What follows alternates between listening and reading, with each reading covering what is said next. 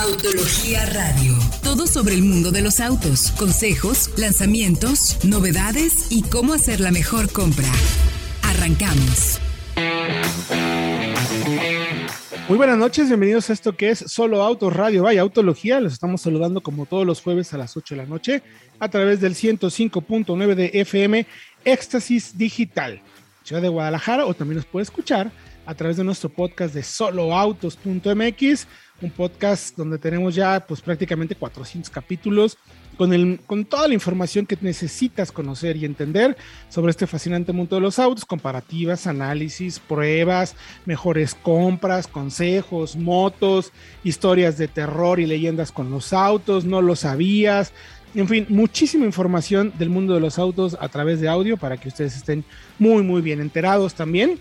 Si nos quiere consultar a través de web, les recuerdo nuestra página de internet www.soloautos.mx diagonal noticias e incluso también a través de www.autologia.com.mx y nuestras redes sociales arroba soloautos.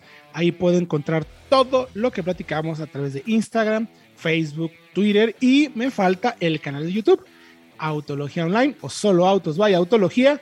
Ahí puede encontrar hasta dos pruebas a la semana, además de lives o comparativas, test técnico, todos los análisis que necesita tener y estar bien informado para que siempre tome la mejor decisión de compra. Saludo con el gusto de siempre a mis colegas en la mesa, el buen Fred Chabot. ¿Cómo te encuentras, mi querido Fredo? Muy bien, Héctor, Diego, saludos. Eh, tenemos temas interesantes, hay mucho lanzamiento, porque recordemos que iba a ser Nueva York, ya no fue Nueva York, pero lo que se iba a lanzar igual se lanzó. Es correcto, hay información interesante, no solamente en Nueva York, sino también en nuestro país. Están llegando nuevos modelos, tuvimos oportunidad de manejar algunos, pero antes permítame saludar hasta la ciudad de Guadalajara, o más bien en la ciudad de Guadalajara y nosotros que estamos en Ciudad de México, al buen Fred, no, al buen Fred no, ya lo saludé. ¿Qué pasa? Diego Briseño, perdón Diego, híjole, lamento muchísimo haberte confundido, en serio. Ni tanto, ¿eh? Ni tanto. Pues ya ni modo. No, pero aquí estamos listos, este, entre mucha lluvia, mucho todo. Y por cierto, eh, esta semana nos pusimos muy todoterreno, así que los invitamos a que también estén al pendiente de nuestro canal de YouTube. Claro estén pendientes del canal de YouTube porque el día de mañana, si todo sale conforme lo planeado, van a poder ver la prueba de el, iba a decir, pero ya no puedo decir porque ya no es así, mi querido Diego. Ajá, el Jeep JT. JT, que es? Un Gladiator. Eh, el, la pick antes conocida como Gladiator, así como Prince, así. Exacto, es como Gladiator, pero ahora se llama JT. Pero bueno, ya platicaremos de eso también en el próximo programa, porque mañana en nuestro canal de YouTube van a poder ver eh, toda esta prueba y este video. Y bueno, hablamos de lanzamientos, mi querido Fredo y mi querido Diego. Eh, tuvimos a inicios de la semana la confirmación de la llegada ya en nuestro mercado de un eléctrico más interesante, ¿no? Tenemos un nuevo eléctrico en el mercado, algo que pues quizás en otros tiempos hubiera sido como extraño de, entender o de, imaginar, pero ya está en nuestro mercado y me refiero a la Chevrolet Bolt EUV.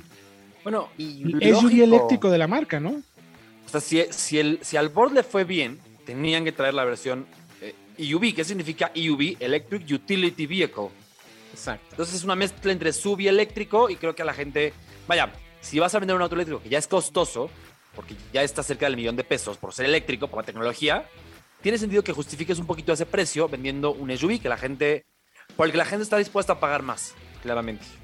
Totalmente de acuerdo. De hecho, lo que platicaba con los directivos de la marca en la presentación era justo eso, que con el Bolt les ha ido bien en México. A ver, es un vehículo de un volumen bajo, es un segmento muy diferente, es muy distinto a, vender cualquier otro coche.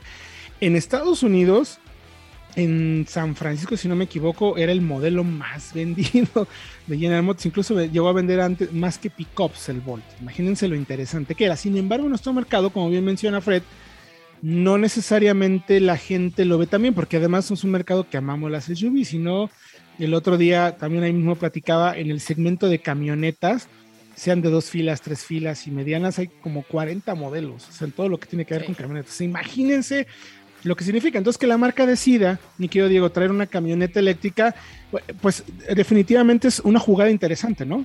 Yo creo que más bien sería como la consolidación, ¿no? De la estrategia de electrificación de General Motors y sabemos que de aquí viene un paso mucho más grande, pero sí, precisamente esta nueva Volt EUV también trae todos los nuevos rasgos de los modelos eléctricos, que la verdad yo creo que se ve bastante bien ahora con los faros separados en dos este, grupos principales, como lo hemos visto que se ha vuelto tendencia, creo que se ve bastante bien y precisamente atiende a esta necesidad de tener camionetas más que un hatchback, ¿no? Que también hemos visto que han ido perdiendo protagonismo en el mercado. Y, y, de hecho la marca o los directivos de la marca nos decían, a ver, nosotros, la estrategia de la marca a futuro es movernos a electricidad. O sea, eso es un hecho es inevitable. Y ahora con este coche, recordemos que es uno de los 30 que va a presentar la marca de aquí al 2025. O sea, van, con una rapidez, van en alto voltaje, por así decirlo. ¿no? Y por decir un poco de sus datos, 200 caballos de fuerza, 263 libra-pie de torque, alrededor de 7 segundos en el 0 a 100.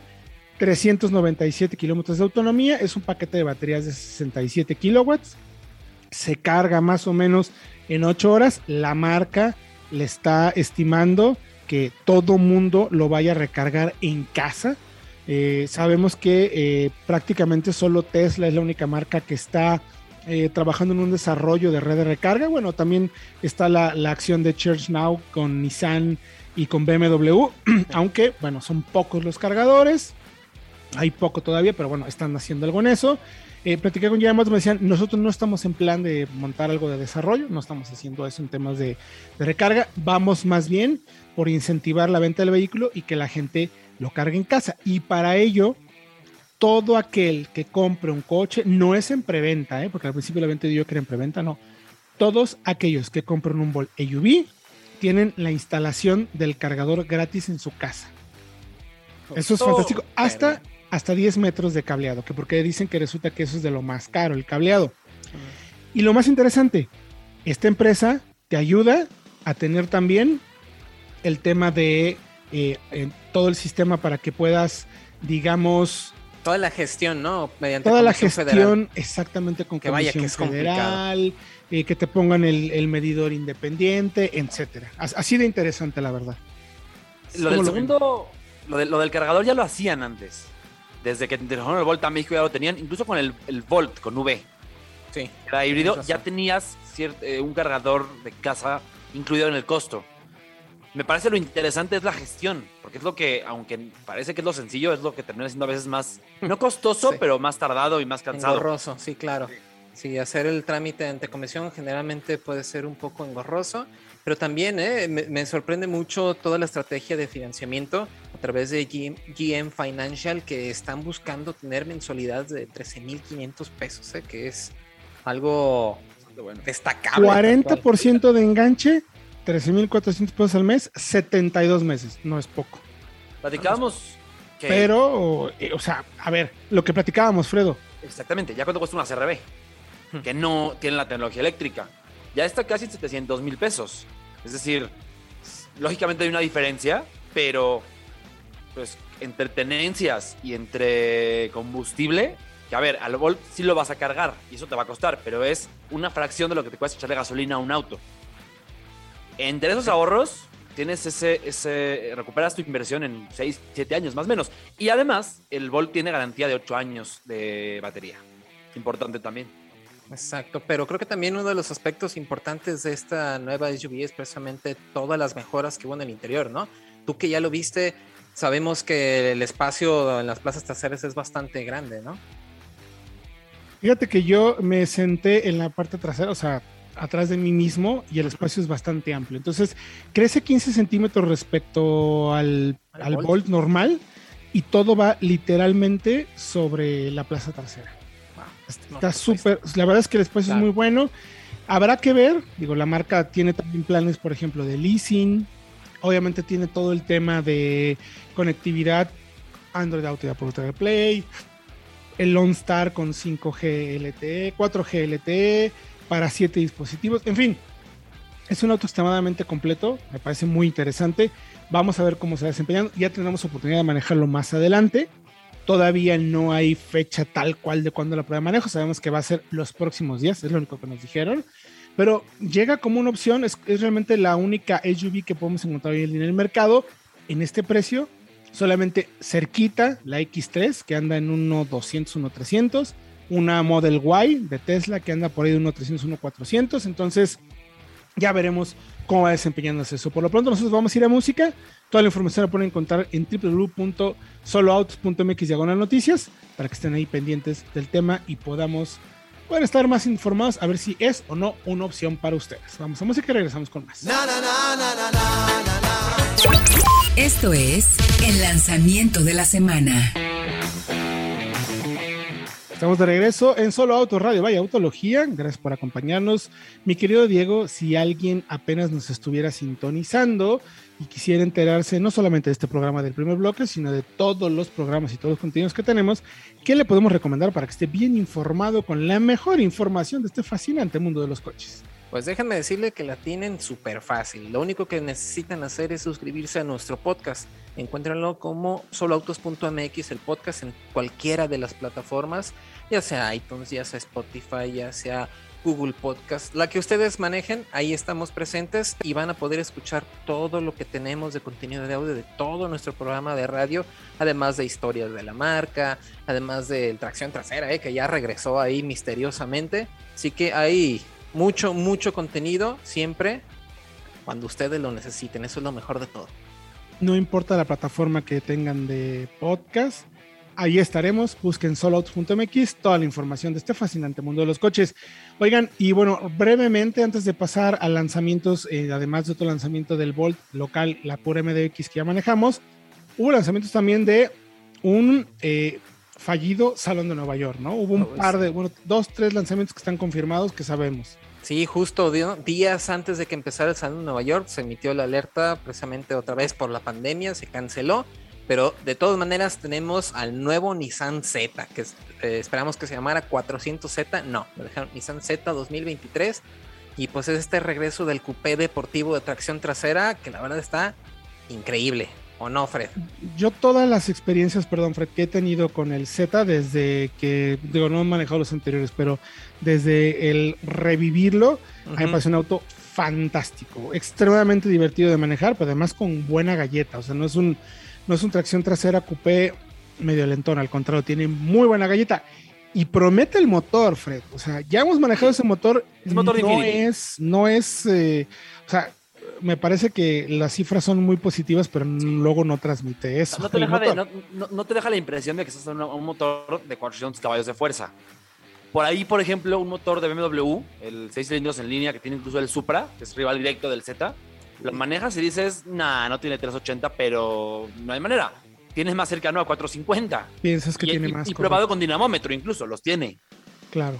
Pero es eso, y lo, mi reserva también con el Z puede ser quizá que la plataforma sigue siendo una plataforma del 2001.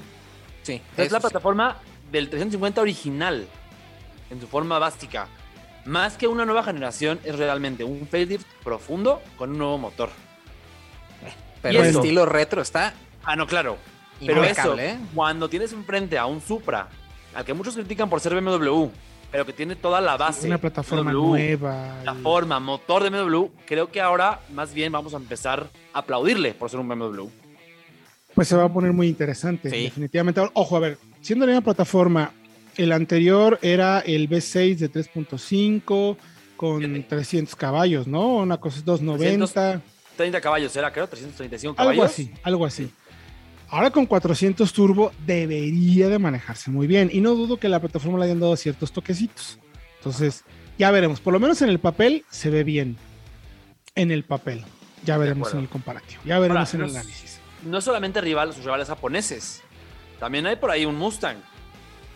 Un Mustang GT, o sea, vaya, no la tiene fácil. Sí, sí está llamativo, sí está atractiva la, propuesta. Interesante que no lo mataran, porque recuerdo que hace unos años ya la noticia era no haber nuevo Z, pero no la tiene fácil. No, no la tiene nada fácil. No la tiene nada fácil. Y otro de los lanzamientos fue Lincoln Navigator, mi querido Diego. Así es que aseguran que sí cambió, aunque no se nota, la verdad. Digamos que es un facelift bastante ligero de la camioneta, pero tiene algo más de refinamiento y nuevas tecnologías. Es lo que tiene esta SUV de gran tamaño de Lincoln, pero sí, es, es nueva. pero no, la verdad casi no se nota el, cambio. Todos los detalles lo pueden encontrar en www.soloautos.mx de noticias. Ahí tenemos justo estas dos notas e incluso un análisis de la historia del de Z cómo ha sido, qué tiene, bueno, ahí para que lo puedan checar. Y volviendo acá a nuestro país, se presentó la Cura MDX. La marca lanza pues su SUV más completa, más grande, eh, nueva plataforma, nueva suspensión, nueva caja, ahora le han una caja de 10, aunque mantiene el motor. Es el V6 que ya conocemos, que es efectivo, 290 caballos, 265 libras-pie, 66. A ver, es un motor bueno, contundente, fuerte, eh, que ya que vas encaminado se siente bien. Sin embargo, es obligado que volteemos a ver a los rivales. Y la MDX viene a participar en un segmento muy difícil. Es un segmento donde está Q7, X5, GLE, nomás por mencionar las tope alemanas que son las favoritas. Y luego también se encuentra Buick Enclave, GMC Acadia, eh, Aviator. Aviator y Volvo XC90. O sea, y todas de siete plazas, ¿eh? No está nada fácil, sobre todo porque con esta nueva plataforma, nuevo diseño, la camioneta cambia muchísimo. O sea, es, prácticamente otro modelo. Eh, el nuevo eh, lenguaje de diseño al que nos está acostumbrando la marca que lo vimos en los primeros sedanes. Eh, mantiene el sistema de, Super Handler Wheel Drive, que es una maravilla, que con el motor se mueve muy bien, una dirección bastante rápida. Es un, contacto pequeño, no creo que tampoco tuvimos oportunidad de hacer mucho. Pero sí, más o menos nos dimos cuenta cómo estaba. Me agrada mucho el upgrade que le dan interior a la calidad de materiales, es, es muy bueno hay aluminio, hay madera, hay plásticos de muy buena calidad, piel real de muy buena calidad, se vuelve completamente tecnológica, clúster digital de 12 pulgadas, pantalla táctil de 12 pulgadas, Android Auto ya por CarPlay inalámbrico, todos, absolutamente todos los sistemas de asistencia en la conducción, mantenimiento de carril, frenada de alerta eh, por colisión frontal, detección de peatones, frenado involuntario también para la parte trasera cuando sales de un estacionamiento, monitoreo de puntos ciegos, en fin, lo que se les ocurre de asistencias tiene la camioneta. Sin embargo, cuesta ya un millón trescientos mil pesos. Ya está muy cerca de las opciones alemanas que todas vienen con motor turbo, con potencias la más, la menos con 360 caballos y hasta 400 en algunos casos. Y sin ser las versiones deportivas. ¿eh? Todos V6 o, o 6 en línea, dependiendo de la marca, 3 litros y, con ese tipo de potencia. Solamente con, eh, por ejemplo, también acá, solamente la única que, si no me equivoco, las únicas dos, no, porque también la Aviator tiene motor, tiene motor biturbo de 400 caballos. Volvo 320 caballos con 2 litros. En fin, todos son turbo, todos vienen muy equipados. A favor de la MDX es lo que les decía, toda la carga tecnológica, techo panorámico, eh, vaya, tiene absolutamente todo, cámara de 360 grados, que son cositas que le tienes que ir agregando a las otras. Hicimos un análisis eh, entendiendo muy bien cómo estaba el mercado. En todos los casos, en las alemanas había que pagar entre 200 y 300 mil pesos más por la tercera fila, pero luego algunas vienen con suspensión neumática que no ofrece la Core MDX. E insisto mucho en esto, con el motor turbo, Fred. No, no, explicar nada más lo de la suspensión neumática, porque el tema de las alemanas es la personalización. Tú empiezas con una base y de ahí vas sumando, vas quitando y en todas las alemanas, en las tres, BMW, Mercedes-Benz y Audi, la configuración para México al menos te obliga a tener suspensión neumática si quieres tres filas. Por eso se encarecen tanto. Es correcto. Todas con tracción integral, todo, absolutamente todo. Sí, todas, todas vienen con tracción integral, incluyendo también obviamente la MDX. Entonces, lo tiene un poco complicado. En tema de equipamiento y calidad de materiales, no hay queja, está muy bien. Sin embargo, ya en el tema mecánico, en tema de desempeño, comparado con las otras, y lo platicábamos Freddy y yo antes, sí me parece que se queda un pasito detrás. Antes lo que tenía la MDX es que, a pesar del V6, que no era turbito, que estaba muy bien, era considerablemente más accesible que las otras. Vaya, sigue siéndolo, porque estás pagando 200 mil, 300 mil pesos más. Solamente la Volvo está 30 mil pesos arriba, ¿eh? Ojo, La Volvo tiene algo interesante, Héctor. Perdón que interrumpa. Es que la Volvo tiene paquetes opcionales, pero son precios muy, digamos, eh, digeribles. Accesibles, o sea, para porque, el segmento, claro. un paquete en un Audi te cuesta 80 mil pesos y en la Volvo, por ejemplo, son 24 mil por los asientos, el asientos de clima, etcétera. Sí. Correcto, correcto. Entonces, no la tiene fácil Está interesante porque es un producto que sí tiene un historial buenísimo.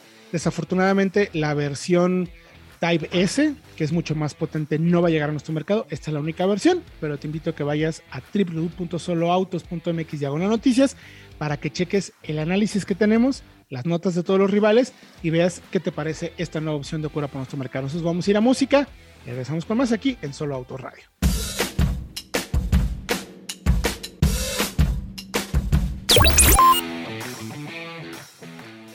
De regreso ya en Solo Auto Radio Vaya Autología y ya nos encontramos con nuestro experto en motos, mi querido Sergio Rivero. ¿Cómo estás, mi querido Sergio?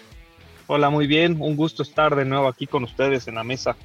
Encantado de tenerte. Fíjense que Sergio hizo un análisis que me pareció fundamental de compartir con, la, con el auditorio para aquellas personas que estén pensando en una moto de trabajo, que resulta que es, pues tal cual, mi querido Sergio, tú no me dejas mentir, es uno de los segmentos de motocicletas que a lo mejor no tan valorados y que mucha gente podría resolver un montón de cosas de movilidad con este tipo de productos, porque además de que sí se consideran de trabajo, pues son de cierta manera muy buenos para varias cosas, ¿no? Pero ahí ya nos, nos irás tú aclarando un poquito el tema. No podemos hablar de todas porque son muchísimas, pero sí me gustaría que empezáramos, mi querido Sergio, como qué características son las que tienen este tipo de motocicletas para que nuestro auditorio vaya entendiendo a ver por dónde vamos, porque así como en los coches hay diferentes tipos de segmentos y diferentes tipos de coches para cada tipo de necesidad, las motos de trabajo también cumplen con ciertas características que las vuelve pues ideales para este tipo de acciones, mi querido Sarcho. Sí, Héctor, consideramos en, esta, en, este resumen siete puntos muy claves para los, el tema de trabajo. Rendimiento de combustible, economía de la moto en general, resistente, que tenga una buena resistencia, tamaño, peso, capacidad de carga que es muy importante y comodidad.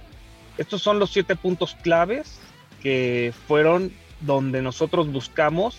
Eh, en el mercado hay más de 15 motos de trabajo, eh, pero podemos, ahorita podemos hablar de las, eh, las que recomendamos y, y, el por qué, porque no solo es un tema de trabajo, muchas las ven de trabajo como de repartidor, de todas estas personas que reparten, pero no solo eso, son motos que también tú las puedes comprar para el uso diario, que resuelven un montón de cosas, como tú bien dices.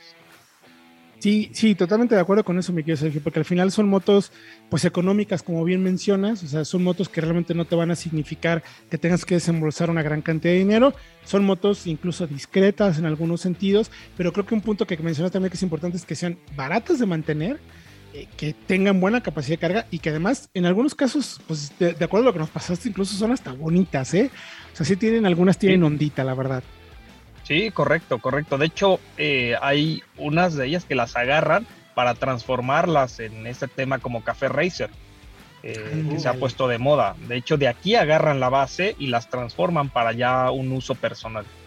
Bueno, pues miren, voy a hablar un poquito de todas las que mencionó Sergio eh, en el análisis y luego ya tú me quieres, Sergio, nos dirás cuáles consideras que son como las tres más recomendables. Eh, son diferentes marcas. Honda tiene dos versiones, tiene la CGL 125 y la GL 150 cargo, son estas dos opciones. Ya hablaremos un poquito de con Sergio, insisto, de los detalles. Suzuki tiene un modelo que se llama AX4. Voy a decir los precios de las primeras. La, G, la primera, la, 125 Tool, cuesta 26.500 prácticamente. Luego tenemos la Cargo 150 que vale 34 mil pesos en números redondos. Viene Suzuki AX4 que está alrededor de los 26 mil pesos. Suzuki Huracán que tiene un precio de 32 mil 500, insisto en números redondos. Yamaha YB 125 30 mil pesos. Bayak Boxer 150 28 mil pesos. Itálica tiene varios modelos, que es la DT110 de 16 mil pesos. Vean que considerablemente cuanto más accesible. Luego está la DT125, 14 mil 500 pesos.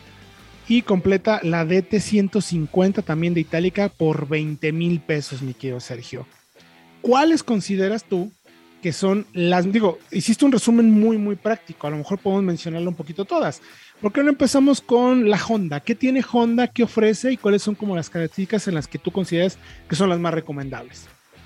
Las Honda son normalmente las consentidas en este mercado.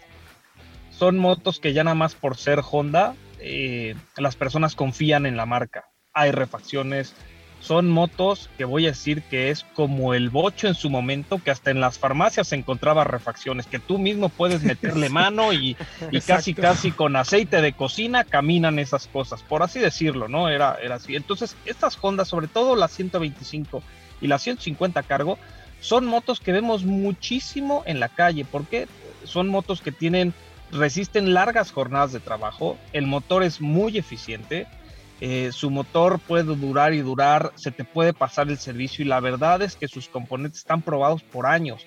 Entonces, estas motos pueden ser un poquito más caras que, por así decirlo, las itálicas, pero la verdad es que sus componentes tienes toda la garantía que van a resistir muchísimo tiempo y también la otra, el maltrato.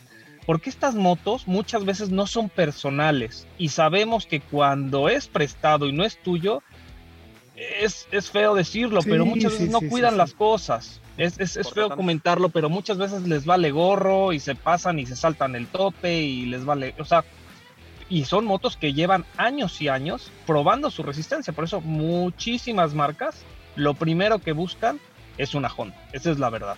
Son motos un poco más caras del promedio en trabajo, pero están garantizadas su resistencia.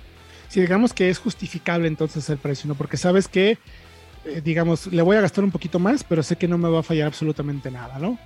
Correcto, son motos que tienen más de 70 años desde sus primeros diseños, o sea, entonces están muy, muy, muy, muy probadas, todo lo que necesita ser el motor, resistencia a la cámara de combustión, eh, en fin, este, la capacidad de carga de estas motos rondan los 120, 130, que es perfectamente lo que es la norma en el segmento, entonces, y, y el consumo de combustible, que está a más de 30 kilómetros por litro, garantizado. Entonces, bueno, la verdad es que es, es, un producto global que, que, tiene de todo un poco.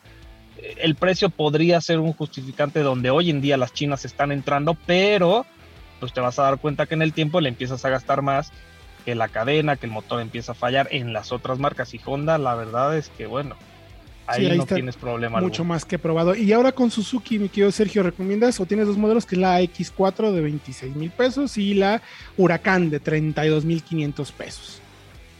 Suzuki, no sé por qué no, no, las, no las buscan. La verdad es que es una moto, bueno, de entrada la Suzuki Huracán es la que más eh, capacidad de carga tiene. Tiene carga hasta 160 kilos, la verdad es que de las que más carga. Y tiene una peculiaridad que a lo mejor muchos no lo buscan, muchas empresas, pero es de la moto que menos contamina. Es bajísimo, bajísimo los niveles de, contaminante que emite esta moto.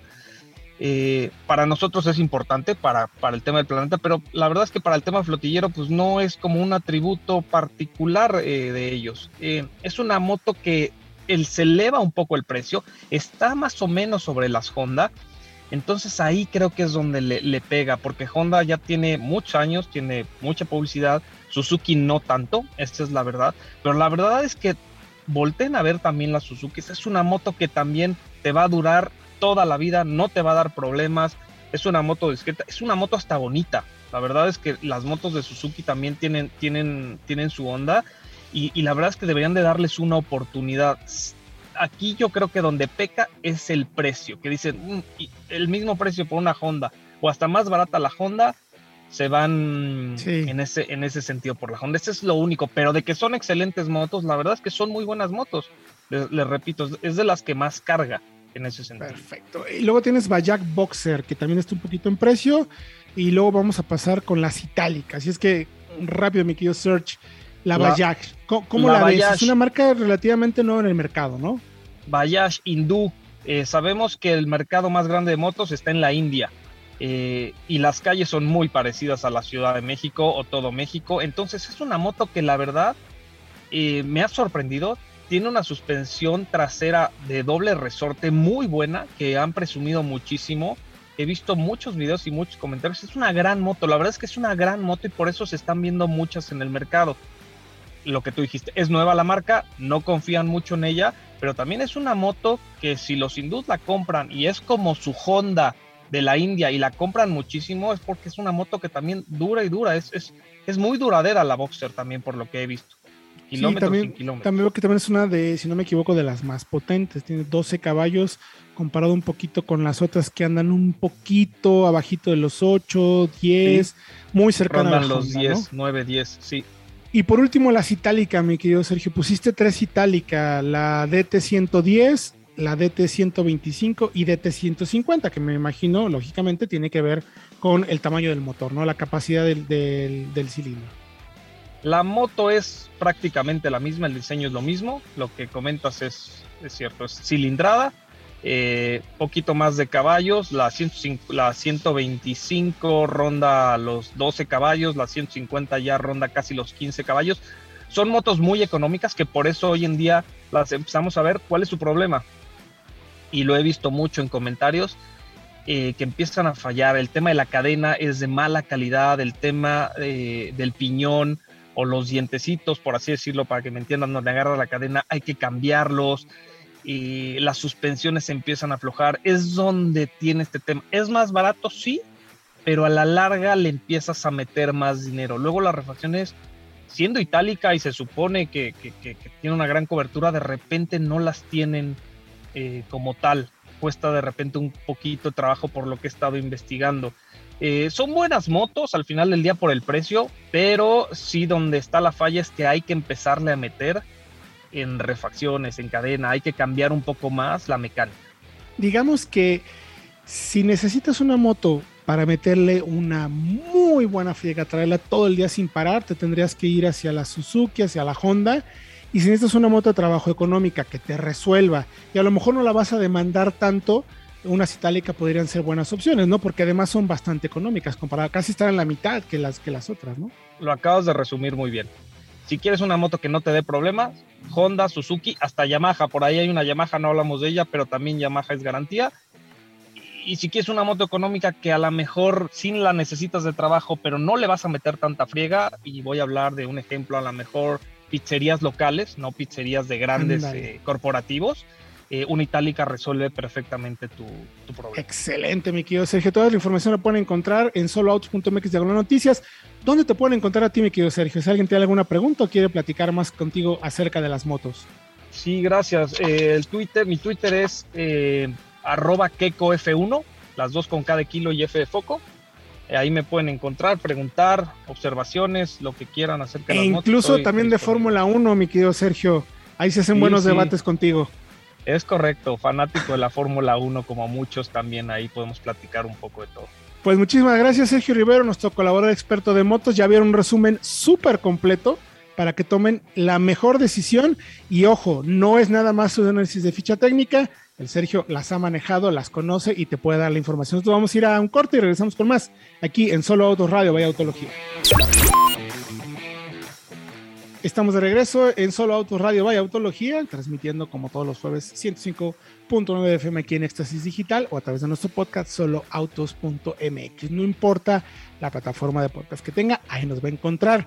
Ya platicamos de muchas cosas en este programa, así es que si lo quiere escuchar desde el principio, bueno, vaya al podcast de Solo Autos. O bien puede enterarse de todo lo que hemos hablado en www.autologia.com.mx o nuestra página ya más actual www.soloautos.mx diagonal noticias. Bueno, pues hemos hecho un análisis muy interesante en manos de Francisco, que ya se va a atrever, yo creo que el próximo programa a estar al aire. Ya veremos si se atreve a ver si, a ver si no lo regañan. Pero vamos a tener la oportunidad de platicar con él. Pero tenemos un análisis muy interesante, Fredo y mi querido Diego, eh, por el tema de consumo, ¿no? Empieza a ser en nuestro mercado ya cada vez más un tema no decisivo, pero sí importante en la decisión de compra. Yo creo que hay muchos aspectos que platicamos cuando se compra un auto. Mucha gente dice que el precio en México ya no es tan importante. Yo sigo creyendo que sí, que el precio sí es determinante. Si no, no se venderían eh, vehículos, y no lo menosprecio, pero como MG, ¿no? Sí. Que, que, la, mar la gente no los conoce, pero son autos con mucha carga de equipamiento a muy buen precio. Entonces la gente está reaccionando a eso, de ¿no? Acceso, claro. Exacto, dice, a ver, oye, me está ofreciendo pantallotas, ese tipo de cosas y todo, por este precio que vale mucho menos que la versión equipada de un modelo similar, pues le voy a probar, ¿no? Entonces, el precio sí es interesante. Luego también el equipamiento y evidentemente también el consumo de combustible y la seguridad son factores que entran en la jugada. Por eso es que hemos hecho este análisis para ver cuáles son las cinco camionetas que tienen el mejor consumo de combustible en el mercado por menos de 500 mil pesos. Y además son camionetas que conocemos, que ya manejamos, que hemos probado, que sabemos de lo que estamos hablando, porque una cosa es el consumo oficial, mi querido Fred, y otra cosa es el consumo real de pruebas, que no quiere decir que nuestras pruebas sean las mejores o las únicas, pero por lo menos son iguales. Siempre probamos los coches de la misma manera y eso nos permite saber el consumo lo más real posible, ¿no? Entonces, dicho todo eso, mi querido, mi querido, mi querido Fred, pues, eh, ¿qué les parece si arrancamos por estricto, ¿cómo fue? ¿Orden alfabético? O? No, por orden de, consumo, Ajá, tal cual. De la que menos a la que más promete. ¿eh? Pues adelante, mi querido Diego, empecemos. La que más promete, a ver.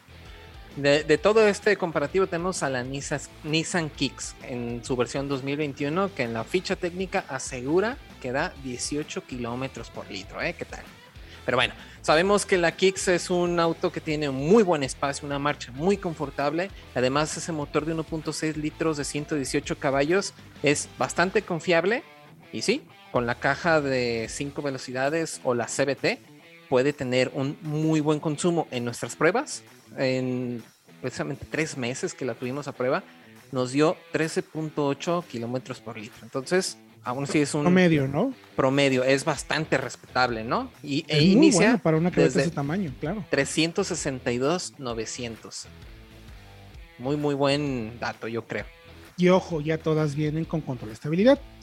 Vienen bien equipadas, ya es un tema, la seguridad se volvió también ya primordial para la marca e incluso si te vas a las versiones tope puedes encontrar los sistemas de asistencia, quizás no todos los que hemos visto en Centra y Versa, pero sí una muy buena cantidad, ¿no? Sí. Y ya tiene freno de emergencia, por ejemplo, que es, me parece el más valioso de todos. Sí, después del ESP, sí.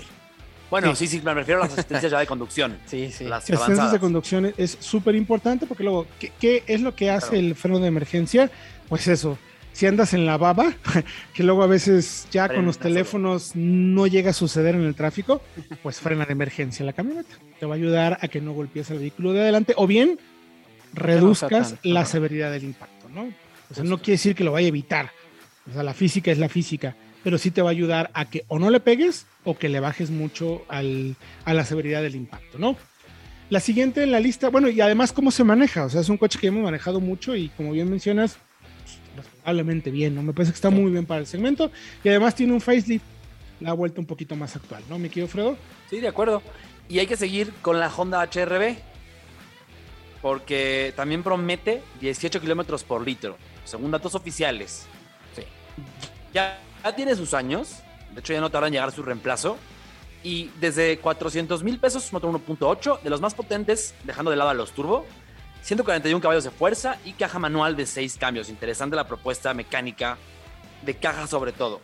Ahora, promete 18 kilómetros por litro, pero hicimos pruebas hace un par de años, antes de la pandemia, y en un reto de consumo precisamente donde Honda nos invitó a extraerle el mejor consumo a sus autos, no pasamos de 11 kilómetros por litro. Entonces, para que mm. vean, se den una idea de el consumo oficial contra el real, o al menos el más realista. De hecho, creo que valdría la pena que aclaráramos que los consumos oficiales que presentan todas las marcas se hace, y ellos mismos lo dicen, ¿eh? no mienten, se hace bajo condiciones ideales, controladas. Incluso se hacen en laboratorios. O sea, no hay resistencia al viento, no hay resistencia a la rodación, no hay pendientes, no hay subidas, no Cambios de clima incluso. Exacto, el clima afecta, el, mayor calor puede generarte mucho más consumo porque el aire es más caliente. Porque eh, prendes el aire. Efectivamente, y además también eh, a, mayor, por ejemplo, cuando el, el, aire es mucho más frío, tienes más potencia, también te afecta el consumo, en fin, son muchos los factores y lo que las marcas los hacen, los hacen al laboratorio y por lo tanto el consumo es como el perfecto, el, en las condiciones ideales. Sin embargo, pues eso en la vida real es muy difícil. Lo que sí es que son condiciones igual para todos los modelos. Entonces lo que dan también es real, también es una base. Para no, comparar. mintiendo, exacto, para, comparar, con otros modelos. Siguiente en la lista entonces, mi querido eh, bueno, a ver, ojo, eh. Recuerden que esta HRB comparte plataforma con el Fit. Y el Fit de ese año y esa plataforma motor y, misma caja más o menos anda por ahí en ciudad, antes en 11.3, 11. casi 12. O sea que es un consumo, me parece bastante bueno para una camioneta de estas dimensiones, ¿no? Adelante, Es muy amplia. Sí. Es amplia. Muy amplia, Sigue teniendo, exacto, el sistema de Space for You, me parece que le llaman, que te permite abatir los asientos o levantar la banca o combinarlo. Te pueden caber, eh, por ejemplo, una televisión de plasma atrás de los asientos, una televisión de plasma grande, además, atrás de los asientos de eh, conductor y pasajero o bien tirar toda esta. Yo llegué a meter hasta tres bicicletas en el feed. O sea, imagínate un HRB. Exacto. Siguiente la lista entonces, mi querido Diego. También hablando de buen espacio, también tenemos a la nueva Hyundai Creta que promete 18.2 kilómetros por litro. ¿eh? Y por menos de 500 mil pesos tenemos a la versión de entrada con el motor de 1.5 litros de 4 cilindros de 113 caballos y 106 libras-pie de torque. Eh, en nuestras pruebas, esta camioneta nos dio 11.8 kilómetros por litro, lo cual es bastante bueno, pero pues a lo mejor está un poco alejado de los 18.2, ¿no? No fue exactamente con esa camioneta, fue con la generación pasada que era 1.6. Tienes razón. Ah, es correcto. Era, porque no hemos probado esta generación con este motor. También probamos ya a esta generación con el motor 1.4 turbo, que sí se consigue por menos de 500 mil pesos. Sí pero es un motor más potente, más pequeño, curiosamente, pero que lógicamente gasta un poquito más por ser turbocargado. ¿Cuánto nos dio en las pruebas, mi querido Fredo? ¿Tienes el dato fresco? Sigamos y ahorita se los confirmo. Perfecto.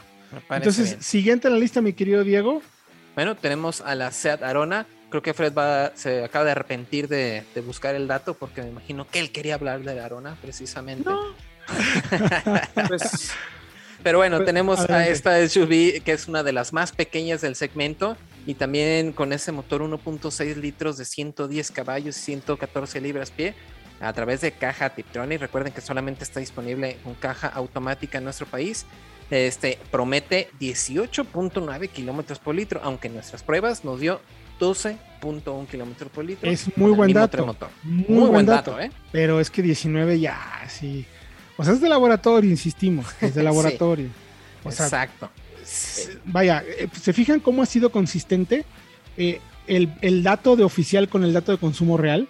Más o menos el mismo gap, ¿no? O sea, vaya, si acomodáramos en orden de consumo el oficial y el nuestro, quedarían en el mismo orden las camionetas. ¿Qué es lo valioso de este número? Efectivamente. Efectivamente. Ya tengo el dato de la Creta. Efectivamente es 11.8, pero para la versión turbo porque para que probamos, no probamos de 1.5. Que también es muy bueno. Exactamente. Pero entonces va más o menos en el orden tal cual de lo que estábamos comentando. Y para cerrar, ahora sí, mi querido Fredo, pues me parece que uno de los SUVs más efectivos que hay en el mercado, porque además tiene también un preciazazazazo. Yo me atrevo a decir eh, el mejor del segmento junto con la Vitara por ahí. Son los dos mejores, pero el Tracker estaba todavía un poquito más arriba de la Vitara por un motor más moderno, 1.2 turbo eh, en, todas las versiones. Tiene caja manual como opción o automática de 6. Y nos dio un consumo en nuestras pruebas, en el test técnico, de 13.1 kilómetros por litro. Pero. Muy bueno. Es pues muy bueno, pero el dato oficial está un poquito más alto. Llega a los 20. 20. Entonces por ahí. 20.1. Entonces por ahí. Lógico que la que más, digamos, la que menos consume en el dato oficial sea la que menos nos consumió a nosotros en nuestras pruebas de carretera y de ciudad. Mm. Además, Héctor Diego, rápidamente, es la única, junto con la Kicks, que tiene ayudas de conducción avanzadas. Pero ojo, porque aquí las hay, digamos, en mayor, una mayor cantidad de versiones. En la Kicks es solamente hasta la tope, y aquí ya desde la LT tiene ciertas ayudas. Sí, sí efectivamente, efectivamente. La verdad es que esos son entonces los 5 SUV que por más de 500 mil pesos te ofrecen el mejor consumo de combustible, no solo oficial, sino datos de prueba reales que nosotros hemos hecho en nuestros análisis y comparativos. Gracias, mi querido. Bueno, toda la información la pueden encontrar en www.soloautos.mx diagonal noticias. Ahí está el análisis. Échenle un ojo, pueden leer un poquito más a detalle e incluso en cada uno de los apartados se pueden ir directamente hacia la prueba de la camioneta para que puedan probar, comparar y analizar e incluso ver los videos de justo todos estos análisis que hemos hecho. Mi querido Diego Briseño, hemos llegado al final. Muchas gracias por acompañarnos. Muchas ah, gracias a ustedes también a la audiencia y nos, escuchamos la siguiente semana. Siguiente semana recuerden que tenemos una cita usted y yo y todo el equipo para que esté muy bien enterado. Gracias también mi querido Freshabot. Gracias a ustedes, la semana que te nos escuchamos y no se pierdan los videos que tenemos en YouTube, el de la Gladiator mañana, tuvimos uno de la Grenadier, un coche exclusivo que nadie más ha, probado y tenemos también comparativos muy buenos como el del Baleno contra el Polo. No y se el Taycan contra el Drone, que está espectacular. Sí, ¿eh? El Taycan contra el Drone está espectacular. Bueno, pues suscríbanse, por favor, denle like también ahí en nuestro canal de YouTube para que estén bien enterados del tema. Mi nombre es Héctor Campo, gracias por acompañarnos. Recuerdo que todos los jueves a las 8 de la noche tenemos usted una cita para que platicamos de este fascinante mundo de los autos, que esté muy bien enterado, análisis comparativos para que siempre tome la mejor decisión de compra, porque si algo nos interesa es que usted haga un buen gasto o buena compra y qué mejor que dándole la mejor información. Nos escuchamos el próximo jueves.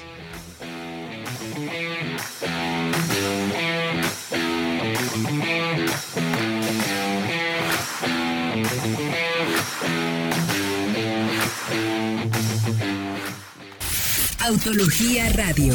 Entra a www.autologia.com.mx y mantente informado con los análisis más completos para tu próxima compra. Autología Radio.